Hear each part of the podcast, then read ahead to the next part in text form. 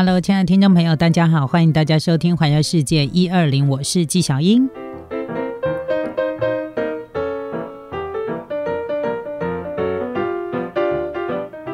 好的，今天呢，纪小英要带大家来到东京。呃，可能我之前也其实也介绍过蛮多，就是东京不同的区域，比如说有我自己，就是有我自己比较喜欢的嗯区块啊，然后我自己每次去大概都会去的地方，就是会跟大家介绍一下我自己个人觉得嗯比较适合台湾人或者比较适合自己的那种。个性的区块哈，那其实我我我自己比较喜欢的其实是比较昭和风情，就是那种比较古式的，嗯，比较传统的那种日式文化的区块。所以我去东京的时候呢，大部分我会住宿的地方，我会选择在浅草。一方面是因为我对浅草这个区块呢，嗯，特别的有。特别的有感想哈，因为它其实是充满着浓浓的那种昭和气氛，在浅草其实你是几乎随处可见。那当然呢。浅草它离这个成田机场其实它是有一段路的。很多人到东京呢，他选择住宿的地方会选择在上野，然后选择在东京车站附近，然后甚至于可能在机场附近的平田，哦，会选择这些区块。那为什么选择这些区块？其实最主要都是受到了那个交通手段的考量。那我自己个人呢，我几乎没有选择平田啊、上野啊或东京车站附近，然后我选择是浅草。甚至于我去过东京这么多次啊，老实说，我对东京车站，我几乎都是经过东京车站，我很少就是直接在那边逛东京车站的。那你一定会说，哎，那你到东京去，为什么不去东京车站呢？不是东京车站不是最大的一个转站，就是转车的地方吗？为什么会对这就是这个地方我居然没有去过？我跟你说，我真的还没去过，我真的都只有经过，因为我最长最长转车的地方其实是在上野，因为浅草跟上野只有一站的距离，好，就是。呃，搭那个搭那个地下铁的话呢，很近，所以我选择浅草这一个区块呢，其实是因为我自己对它有这种特殊的情感，可能是因为乌龙派出所看的比较多，两京是浅草的人，呃，然后另外一方面是因为我觉得东京的地标就是那个晴空塔。你知道，只要在浅草啊，走在浅草的每一条大街小巷上，你都可以看到压上去的那个晴空塔。那看到那个晴空塔，你就会知道说，哦，你现在就是人在东京。所以我觉得可能有一点点这样的、这样子的气氛，就是这样氛围在里面。所以我特别喜欢浅草。然后，而且呢，因为浅草基本上它都会围绕着那个浅草观音寺啊，就是呃，这个这这个对于。外国人来说非常非常重要，而且呢，刻板印象非常重的一个东京区块，就是基本上你看到那个雷门的大灯笼，哈，然后或者是你在浅草观音寺的门口。拍照大概就会知道你现在来到东京，因为不管走到哪里，我说你都会拍到那个晴空塔。就是对于东京的浅草区域呢，有这样子的一个特殊的感情，所以呢，我还蛮喜欢这个区块的。然后，呃，它是一个有一有融合现代，然后又可以看得到浓浓的那种日式风情的一个地方，所以这个是一个我我自己很喜欢的区块。虽然。嗯，它可能在交通上面，可能很多人会觉得说它不是那么样的方便，因为它毕竟也不是一个很大的转车站，然后再加上这个区块其实也不大，所以嗯，在交通手段上面，它其实不是一个很多人会选择的一个住宿的地方哈。那大概因为我我是这样子啦，我是很少去考虑这边，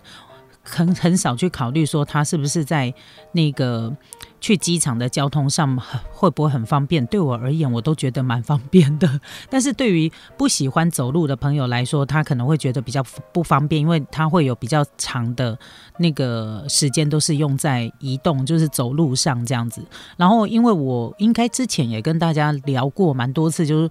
我很喜欢走路哦，走路对我来讲是一个。很好的运动，然后再加上可能因为也很常去自由行，然后常常靠双脚走路嘛，所以基本上我是一个很能走。虽然说看我身材是看不出来，很多人都觉得我应该不是那种很爱运动，我真的不爱运动，但是我很能走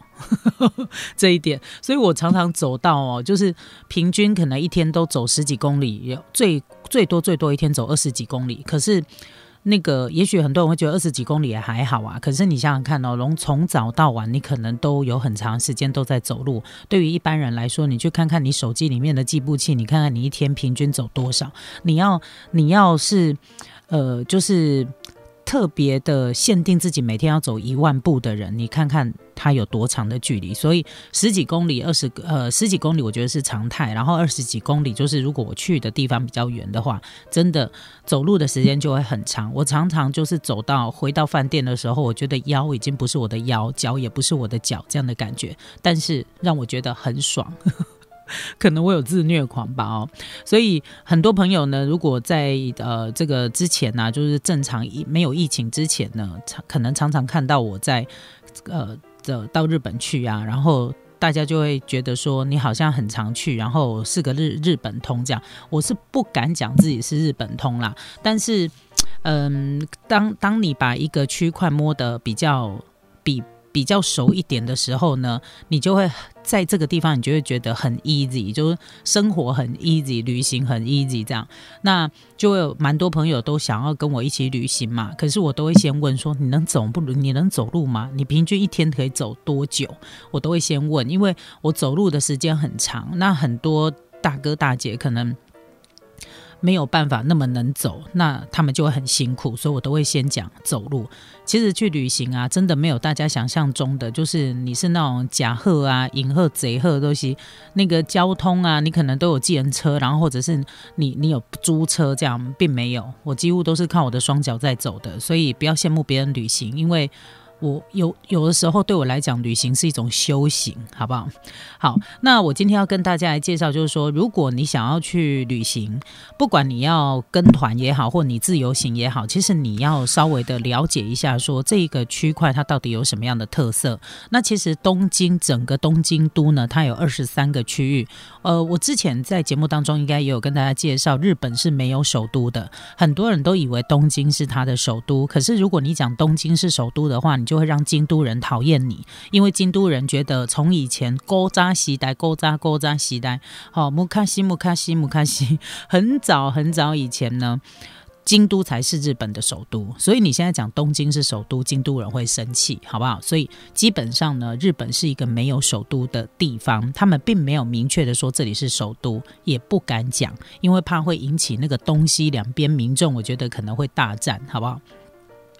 但是呢，他们会称之为东京叫做首都圈。首都圈哈，不代表它是首都，你知道吗？它只不过是可能呃，这个首都圈的意义在于它可能是金融，然后呃，金融啊，经济呀，然后那个对外呀，哈，它它是一个比较融合的地方，所以他们会称它叫做首都圈，而不会只指东京是首都。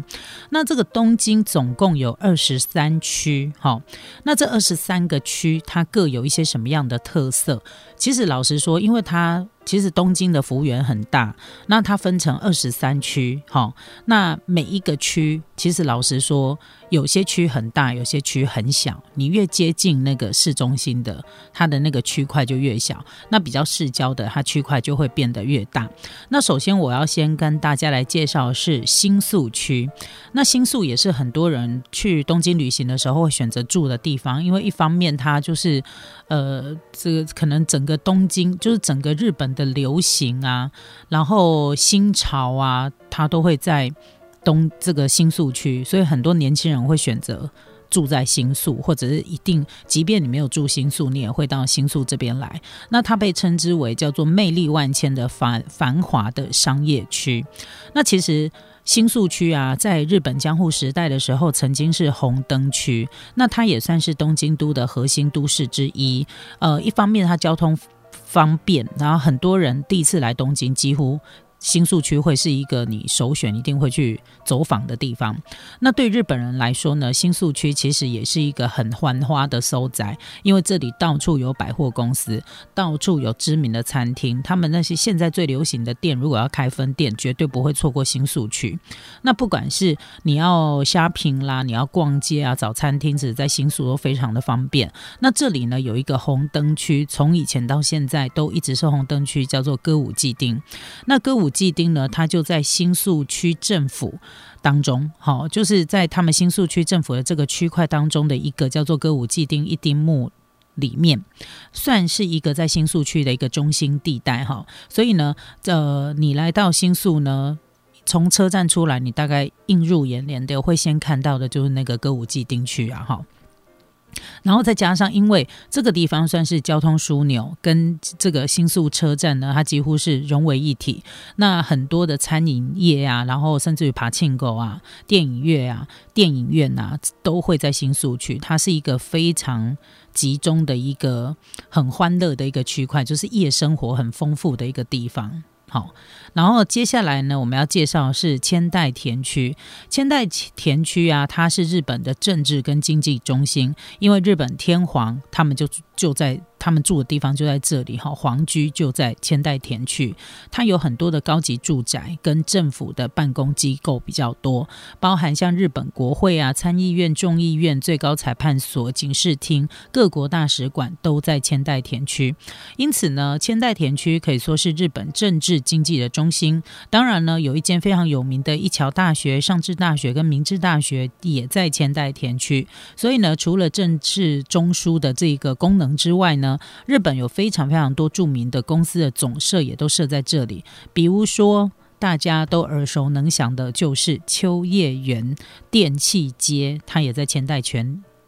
呃，在千代田区里面，那千代田呢，不仅是整个日本的政治中心所在，而且呢，是目前东京二十三区当中算是地价非常高的一个区块，你就知道它的重要性可想而知了。那接下来介绍是中央区，那既然它叫中央区呢，它就是东京的一个中央地带哦，非常知名的日本银行跟东京证交所，还有日本经济核心都在这个中央区，它可以说是日本的一个金融商。商业经济中心。除此之外呢，包含的这个银座啦、大型的布庄啦，还有高级的百货公司总社所聚集的日本桥，以及日本最大的渔货市场竹地，好，也都在这个中央区里头。呃，包含了这个之前东京奥运举办的时候的奥运村哈，选手村也都在中央区哈，所以这个这个区块呢，既然在中央区，你就知道说，哎。就是这个样子哈，就是呃经济啊、政治的一个呃，尤其是金融方面的，在中央区是非常非常的重要。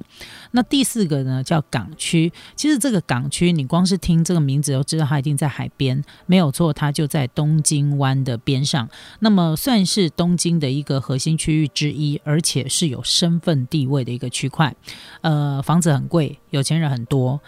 非常高级又很安静的住宅区，比如说像麻布、赤坂、青山这些地方，那就在东京，就是就在港区嘛，就在东京湾的边上哈。所以很多人说它这个叫做烫金的门牌地段哈，就是在港区。好，那接下来介绍的是文京区。文京区呢，因为这一个区块集中了日本很多的国私立的大学、中学，还有这个呃这个高级学校，所以呢，它一向有文化教育区的美名。日本的最高学府东京大学的本部校区也在。文京区，那也算是东京的医都。为什么？因为大部分的医院、大型医院呢，几乎都会建造在文京区里面。所以这个区块呢，它就有这样浓浓的这种医都的特色。